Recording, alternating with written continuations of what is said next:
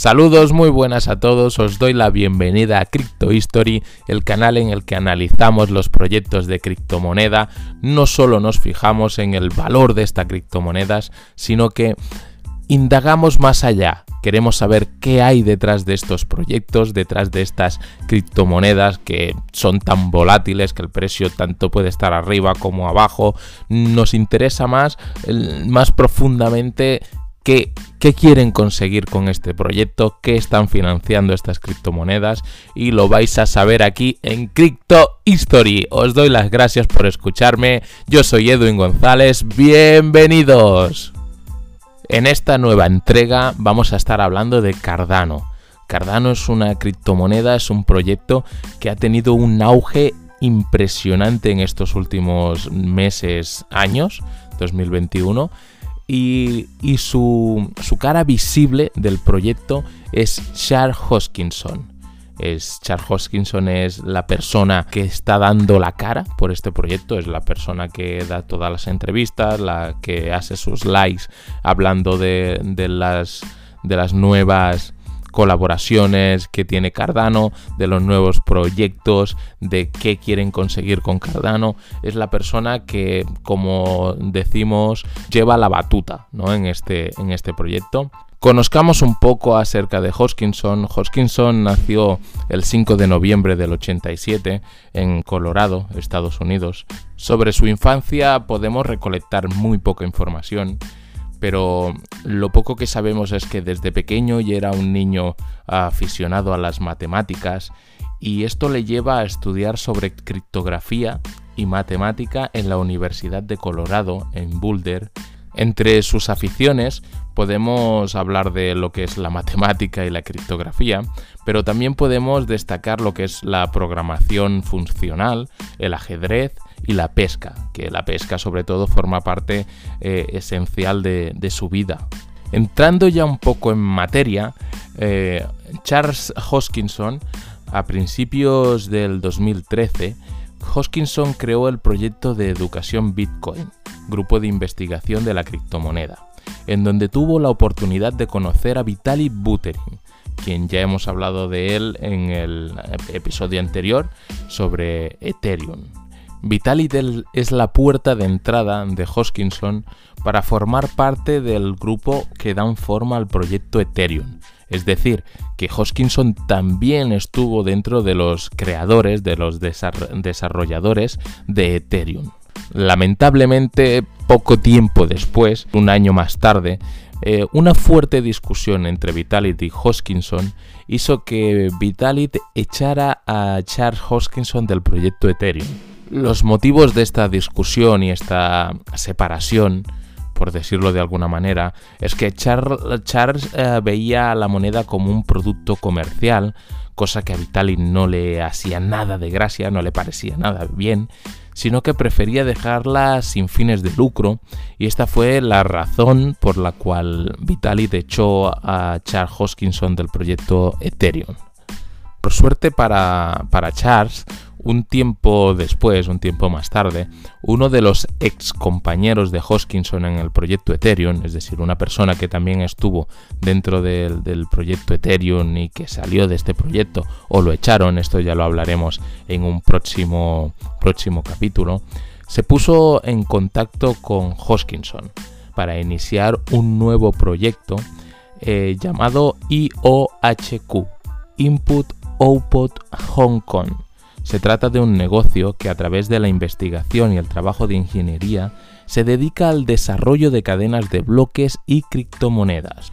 Un tiempo más tarde y con mucha fuerza, eh, esta organización lanzó su proyecto más exitoso, Cardano, que se convirtió en una cadena de bloques pública, así como una plataforma donde alojar ADA, la moneda digital asociada. Hablemos de Cardano, el cual el nombre viene de Gerolamo Cardano, un médico y matemático italiano que vivió durante el Renacimiento. Este erudito también estudió astrología y fisiología y es considerado el autor de una de las primeras autobiografías que se recuerdan. Por otro lado, tenemos el nombre de la moneda digital, ADA, tampoco fue al azar. Se puso en honor a Ada Loverash, una escritora y matemática británica que se hizo célebre por su proyecto sobre la máquina analítica. Hablando más en profundidad sobre el proyecto Cardano, Cardano está formado por tres entidades más o menos independientes.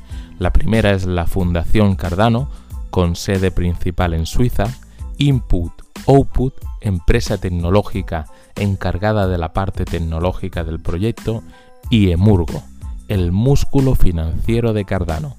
Emurgo con sede en Japón, pero la cara más visible de todo este proyecto, como hemos dicho anteriormente, es Charles Hoskinson. El proyecto Cardano tiene su propia plataforma blockchain para contratos inteligentes, convirtiéndose en el competidor directo de Ethereum.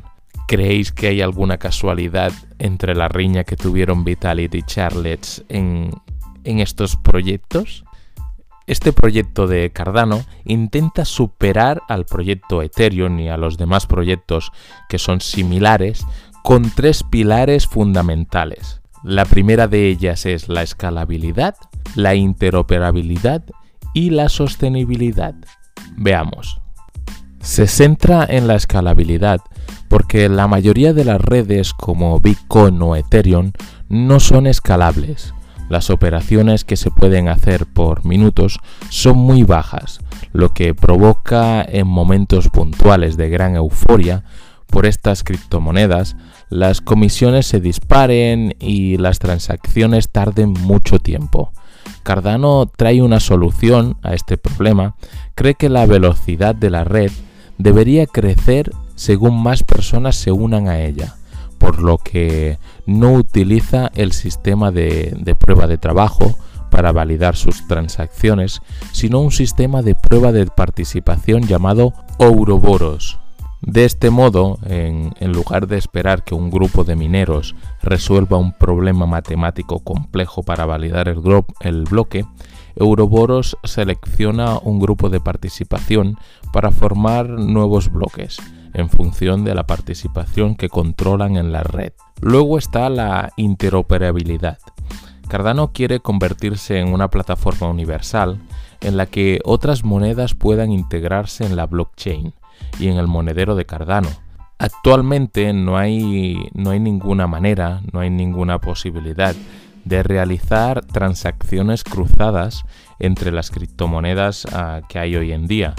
No puedes transferir valor utilizando Ethereum, por ejemplo, a personas que solo utilicen Bitcoin ah, o convertir alguna criptomoneda en Bitcoin sin antes pasar por alguna eh, intermedia, sin antes hacer varias ah, transacciones de una moneda a otra.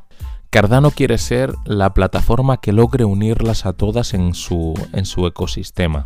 Pero no solo eso, sino que quiere institucionar las transacciones de criptomonedas. Eso significa que dejarán de ser anónimas. Deberemos, deberemos adjuntar datos de las personas físicas que hacen uso de estos servicios. El cumplimiento de esta normativa sería ah, el aviso de actividades sospechosas y otros registros de acciones. De todos modos, toda esta información adicional Ah, de las transacciones que realicemos sería voluntaria. Podemos elegir en qué operaciones compartir estos datos y en cuáles no. El objetivo es hacer las criptomonedas más atractivas para los bancos y los gobiernos y generalizar así su, uso diario en, todo el mundo. Que todo el mundo confíe y utilice criptomonedas. Y por último, la sostenibilidad. Cuando se crea un proyecto o una idea, lo más común es que se lance una criptomoneda al mercado para recolectar capital. Hoy en día hay cientos de monedas, en muchos de estos casos no se logra el capital requerido para el proyecto y se queda, se queda estancado. La solución que propone Cardano para evitar estos problemas es la siguiente crear una reserva financiera con los costes de las transacciones. Eh, es una, una hucha gigante que no está controlada por nadie y que su uso está condicionado por los medios de smart contracts. ¿vale? Para financiar y desarrollar proyectos nuevos. Los desarrolladores pueden hacer propuestas y la comunidad votará para elegir la ganadora o más atractiva, la que se vea con más interés. Entonces el dinero de esta hucha será utilizado para financiar un proyecto nuevo. Así no van quedando tantos proyectos eh, abandonados y con un fondo de capital eh, perdido. Por otro lado tenemos a ADA, la moneda digital del proyecto Cardano, la moneda de cambio que se debe utilizar para adquirir servicios dentro de la blockchain de Cardano, que cada transacción de, Cardano, de ADA, se registra de forma permanente, segura y transparente en la cadena de bloques de Cardano. Por último, hablemos del objetivo de Cardano es completar la hoja de ruta y finalizar la etapa Voltaire, la cual proporcionará las piezas eh, finales necesarias para que la red Cardano se convierta en un sistema autosuficiente. Esto se logrará con la introducción de un sistema de votación y, un sistema de, tesorería en la cual los participantes podrán utilizar sus derechos de participación y voto para influir en el desarrollo futuro de la red. Una vez establecido el sistema de votación y tesorería, Cardano estará verdaderamente descentralizado y ya no estará bajo la administración de IOHQ, Input Output Hong Kong, pero sí estará en las manos de la comunidad, es decir, de nosotros, de todos lo que formamos parte de este proyecto tan ambicioso, tan bonito y que en unos años será tan real. Muchas gracias por tu compañía, gracias por estar conmigo hasta el final, te lo agradezco de corazón. Nos vemos en el próximo capítulo. Crypto History.